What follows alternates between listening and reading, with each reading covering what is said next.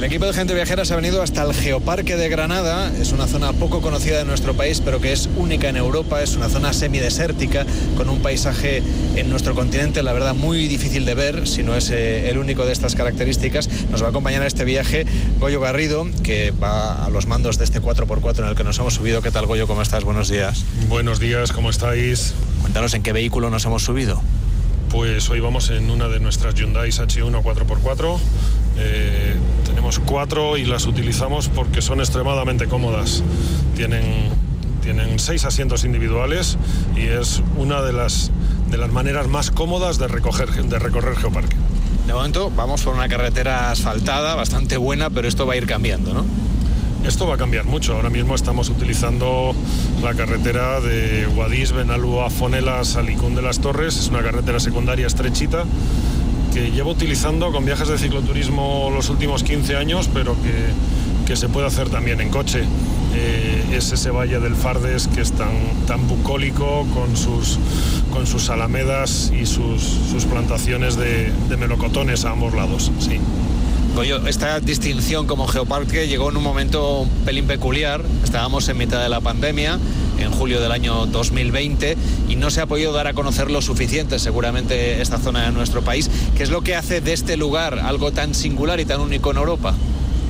Eh, todo empieza en el paisaje, ¿verdad? Aunque no es, no es lo único. El paisaje es, es absolutamente único. Estamos en una zona semidesértica eh, inmensa. Estamos hablando de 4.700 kilómetros cuadrados, eh, 47 municipios eh, con unos paisajes de, película. Y cuando digo de película es de película de Indiana Jones o de Lawrence de Arabia, efectivamente es una zona muy particular paisajísticamente, es el gran desierto de Europa, ¿no? Los, los safaris en Europa se hacen aquí. ¿Y qué es lo que vamos a ver? Porque aquí no están los Big Five, pero hay otras muchas cosas interesantes que ver. Eh, los recursos de Geoparque de Granada son, son casi infinitos. Hay más de 1.500 yacimientos arqueológicos, más de 400 yacimientos paleontológicos. Es el lugar del mundo donde más gente vive en cuevas eh, y hay eh, un desierto rojo, hay un desierto blanco, hay geositios únicos a nivel mundial, hay, hay tanto por ver. Tenemos, tenemos un pantano eh, con agua esmeralda, no os voy a engañar, no es el Caribe, eh, pero es un pantano que invita al baño hay casi de todo. Hay tres zonas claramente delimitadas. Por un lado están esos geositios eh, que son especialmente significativos que se pueden visitar, como ese mirador del fin del mundo. Está la zona de los coloraos, que veremos de, color más bien tirando a marrón, a rojizo en sus tierras, y un desierto blanco. Empezamos por este último, porque el desierto de la zona colorada y la zona blanca se formaron en, en el mismo momento, pero con circunstancias climáticas y sobre todo de agua que hicieron o que han hecho, digamos, que hoy el paisaje sea completamente distinto en una zona y otra. ¿Cómo se formó esta zona de los Colorados y cómo se formó la zona del desierto blanco? Bueno, eh, estamos en Geoparque de Granada, es, una cuenca de sedimentación continental, es decir, es un, cuenco que se va llenando de capas de sedimentos, eh, donde hay un gran lago, un gran lago que eh, va cambiando de ubicación y eso es lo que responde o los colores responden a esa circunstancia. Los sedimentos blancos corresponden a zonas donde estaban cubiertas de agua, donde estaba el lago. Los sedimentos rojos, ocres, eh, corresponden a, zonas que, llaman los geólogos continentales porque no están cubiertas de agua. Eh, son los dos grandes colores de Geoparque, el rojo y el blanco efectivamente. Ese desierto blanco corresponde a la zona norte de Geoparque, quizás la zona menos visitada también y menos conocida. Eh, igual de única o de bonita que las y de bonita que las otras diría yo eh, pero muy particular por, por ese blanco inmaculado ¿no? eh, hay hay muchas eh, muchas zonas con, con, yesos que podemos ver desde la carretera muchas veces están las sismitas de Galera o de Castillejar, son geositios únicos a nivel mundial. El, desierto blanco es una de esas zonas de geoparque que hay que conocer mucho más, eh, porque aunque geoparque se conoce poco, eh, hay zonas que ya empiezan a ser famosas. Tenemos esos colorados eh, o ese gorafe que son, que son ya famosos de por sí, pero yo os invito a que vayáis pues eso, a un desierto blanco o a unos miradores del fin del mundo que no son tan famosos y son como mínimo igual de bonitos. Bueno, vamos a empezar por ese desierto de Gorafe, para ser estrictamente una zona semidesértica. De momento lo que vemos es muy verde. Bueno, ahora estamos en una zona de valle. Geoparque, Geoparque tiene tres paisajes. Tiene una zona de, de llano, de llano muy árido, muy seco, es prácticamente estepario, donde nos vamos a encontrar almendros, nos vamos a encontrar espartos y nos vamos a encontrar muy poquito más. Eh, tenemos una zona de valle eh, que es súper fértil. Ahora estamos pasando por campos de alfalfa, alamedas, eh, sembrados de maíz. el valle es muy, muy fértil. Y después hay una zona intermedia que sería lo que llamamos badlands o llamamos cárcavas y es esa zona pues que quizás nos llama, nos llama tanto la atención, ese, ese cañón del Colorado, ¿verdad? sí, es muy fértil y, y cuando hablamos de desiertos tenemos que tener cuidado con la palabra. Estamos hablando de desiertos humanos, estamos hablando de, un gran territorio muy poco poblado y cuando hablamos de desiertos hablamos de desiertos humanos, porque nos podemos encontrar territorios donde hay 20, 25, 30 kilómetros donde no os vais a encontrar a nadie, pero a nadie es ni a una cabra siquiera, ni a una cabra doméstica, porque Montes así. Pues esta aventura arranca aquí en Gente Viajera, hoy recorriendo este geoparque de Granada. Ahora ya estamos conduciendo por un terreno completamente distinto. Hemos dejado la carretera, nos hemos adentrado en los caminos que normalmente son de tierra, pero como ha llovido, cuando hemos hecho esta visita al geoparque, nos encontramos prácticamente con un lodazal. Goyo, ¿cómo es conducir por aquí? Eh, eh, es muy poco divertido, aunque lo parezca, ¿eh? Porque aquí sabes cuándo entras y no sabes cuándo sales. De hecho, hoy estamos aquí porque es el día que vosotros podéis venir pero hoy es uno de esos días donde te pregunta un cliente y le dices, mm, hoy no vamos a salir, eh, porque la arcilla es, eh, es, como, es como untarte las manos de aceite y tratar de coger algo pesado. Es complicada de manera natural aquí cómo se conduce. Hoy ya hemos, ya hemos dicho que hemos tenido un mal día, hemos cogimos un mal día como en la película para venir aquí, pero ya que estamos, pues vamos a vivir la aventura y vamos a contarlo. Pero de manera natural, bueno, parece que hay un coche ahí, ahí delante nuestro que se ha quedado, se ha quedado parado, ¿no? Efectivamente, tenemos un con un Volkswagen Golf eh, que no es capaz de salir de aquí y al que vamos a tener que sacar. Veo. Eh, normalmente aquí lo que encontramos es polvo. Eh, nosotros somos una empresa de ecoturismo y eh, bueno, pues entendemos que entre otras cosas somos eh, monitores medioambientales o, algo así. Conducimos despacito, con mucho cuidado, porque tenemos que, mantener este territorio. Nos dice que pasemos, pero yo creo que necesita ayuda. Necesita ayuda y mucha. vamos a ver qué le pasa.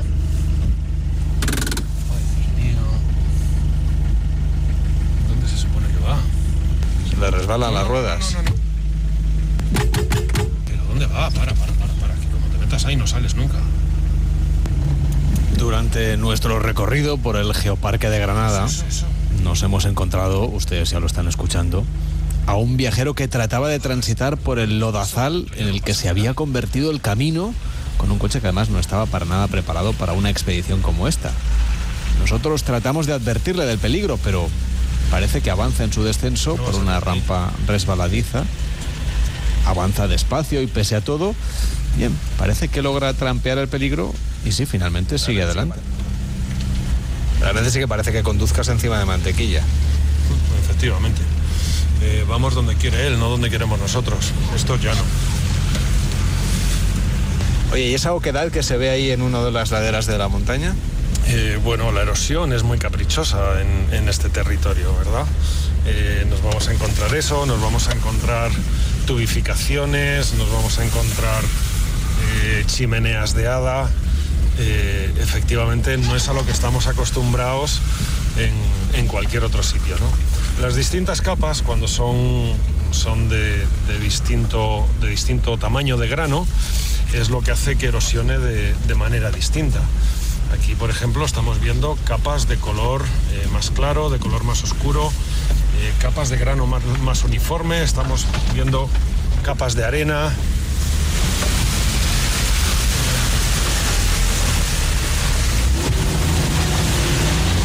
Está claro que ahora no era un buen momento para hablar, sino para intentar salir de esta zona en la que estamos, completamente rodeados de lodo, recorriendo este geoparque de Granada, aquí en Gente Viajera. No podemos seguir, ¿no? No, no, no. Eh, no voy ni a intentarlo siquiera, vamos. No, no. Vamos a dar la vuelta. Ahora parece que los que igual necesitamos ayuda somos nosotros. El lodo nos ha atrapado justo cuando estábamos a punto de cambiar de dirección para tratar de encontrar una salida en nuestro recorrido de aventura por este geoparque de Granada, donde, además de conducción en 4x4, se puede hacer cicloturismo por estos caminos que, a diferencia de hoy, normalmente están secos y son mucho más confortables que el día en el que nosotros hemos decidido venir a recorrerlos. Tras 20 minutos de maniobras, logramos salir del lodazal y continuar descubriendo este parque sin riesgo. No, bajéis porque el barro es ¡Mano! puedes entrar. Da la vuelta y nos vamos. Coyo, ahora que ya estamos en una carretera un poquito más confortable, que hemos logrado salir de ese lodazal, aunque sigue evidentemente la pista mojada, nosotros estamos haciendo el recorrido en un coche 4x4, pero he visto que hay senderos también que están reglamentados y se puede hacer incluso a caballo y por supuesto en bicicleta, ¿no? Tanto gravel como eléctrica como bicicleta de montaña. Efectivamente, eh, utilizamos los 4x4 porque como es una zona tan, tan extensa, eh, la manera de poder visitar mucho en poco tiempo, que es de lo que tenemos poco tiempo, pues es utilizando un vehículo 4x4. Efectivamente, eh, se puede hacer en bicicleta. De hecho, Geoparque de Granada se está convirtiendo, o se ha convertido, diría yo, en uno de los paraísos del gravel a nivel mundial. Hay una carrera que se llama la Badlands, que viene eh, gente de, todo el mundo a, correr, ¿verdad?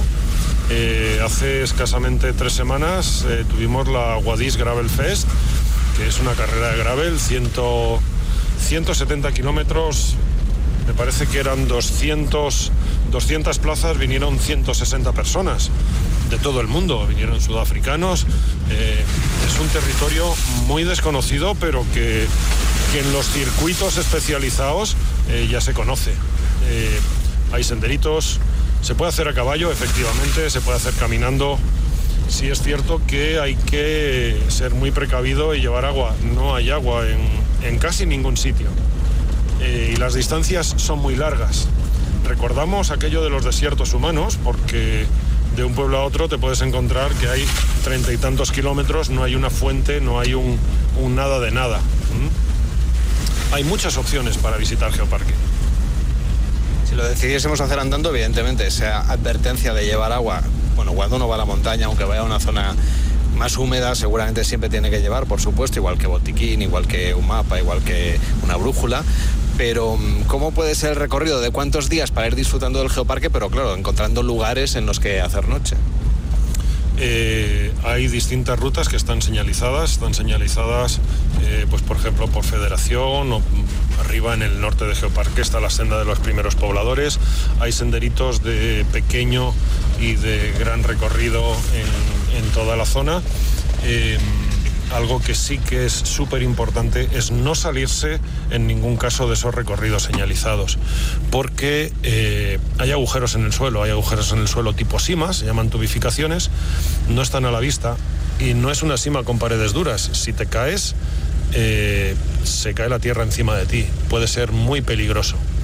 De manera que eh, hay que poner mucho cuidado en no salirse de esos senderos. ¿A dónde hemos llegado ahora? Acabamos de llegar al puntal de Don Diego y vamos a hacer una parada para ver desde, desde el Glacis eh, una parte de, esos desiertos de los Colorados, incluso se ve eh, Puntal Blanco. Eh, es una, una panorámica muy, muy buena de, la zona y vamos a hacer esta pequeña parada para continuar ruta en un momento.